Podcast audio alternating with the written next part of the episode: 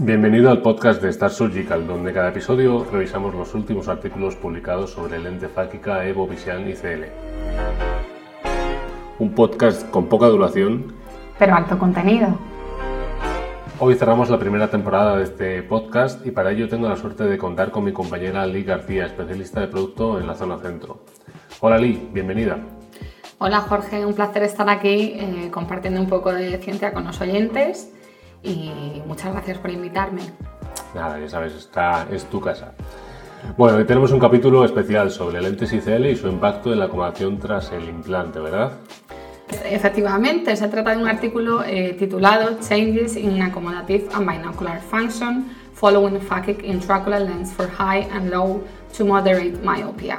Eh, es un artículo que ha sido publicado recientemente en International Journal of Environmental Health and Public Health y está firmado por Esther López Artero, el doctor Francisco Poyales y el equipo de Miranza Yoga Madrid en colaboración con la Universidad Complutense de Madrid. El objetivo del estudio en este caso es evaluar la función acomodativa y binocular en pacientes con lentes ICLs eh, que habían sido implantadas para la corrección de bajas y altas miopías.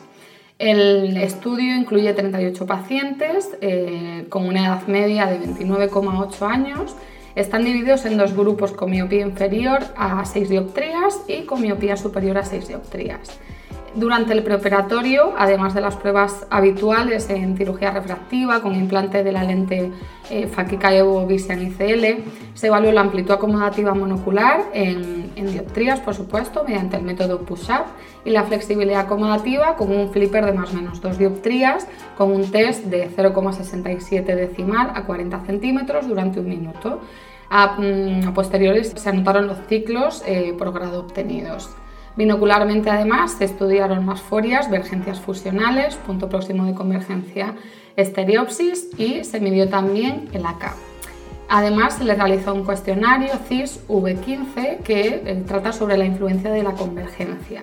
Se realizaron además exploraciones preoperatorias y posquirúrgicas a la semana y mes de intervención.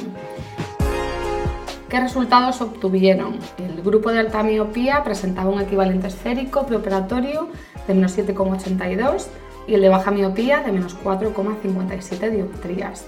El resto de demografía no mostró diferencia significativa entre ambos grupos.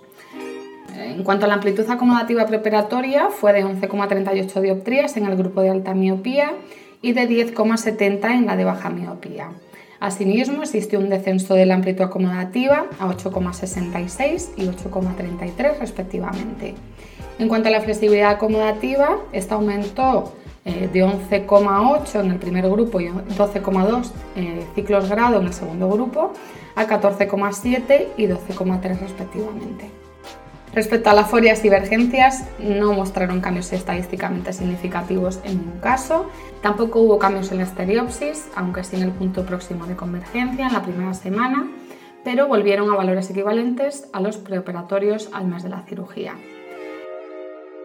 En cuanto a la discusión, los autores describen que el cambio refractivo induce obviamente cambios en la demanda acomodativa durante las primeras semanas.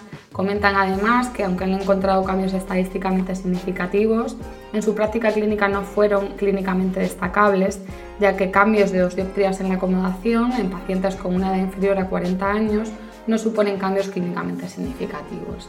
De hecho, el cuestionario subjetivo no mostró percepción alguna de alteración acomodativa o binocular por los pacientes. Los autores concluyen el artículo afirmando que el implante de lentes ICL para la compensación de miopía no modifica la función acomodativa o binocular en sujetos sanos, excepto una reducción clínicamente no relevante de la amplitud de acomodación. Qué interesante, Lee. Conviene recordar la importancia de la acomodación y la visión binocular. La cirugía refractiva induce unos cambios en el sistema binocular que podrían ser clínicamente importantes. Este estudio nos demuestra que ese cambio refractivo tiene efectos objetivos pero no subjetivos.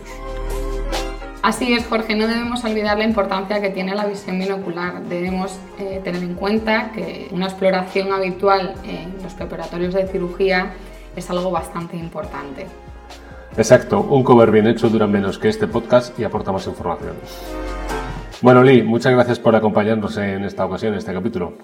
Nada, Jorge, un placer estar aquí, espero que os haya gustado y que lo disfrutéis. Efectivamente, gracias por escucharnos y como decía al principio, este es el último capítulo de esta primera temporada del podcast de Star Surgical. Han sido 14 capítulos con lo mejor de las últimas publicaciones sobre cirugía refractiva con lentes ICL y la acogida que ha tenido la idea nos ha sorprendido casi tanto como a vosotros la novedad. De nuevo, muchas gracias por escucharnos y nos vemos en la temporada 2. Feliz verano.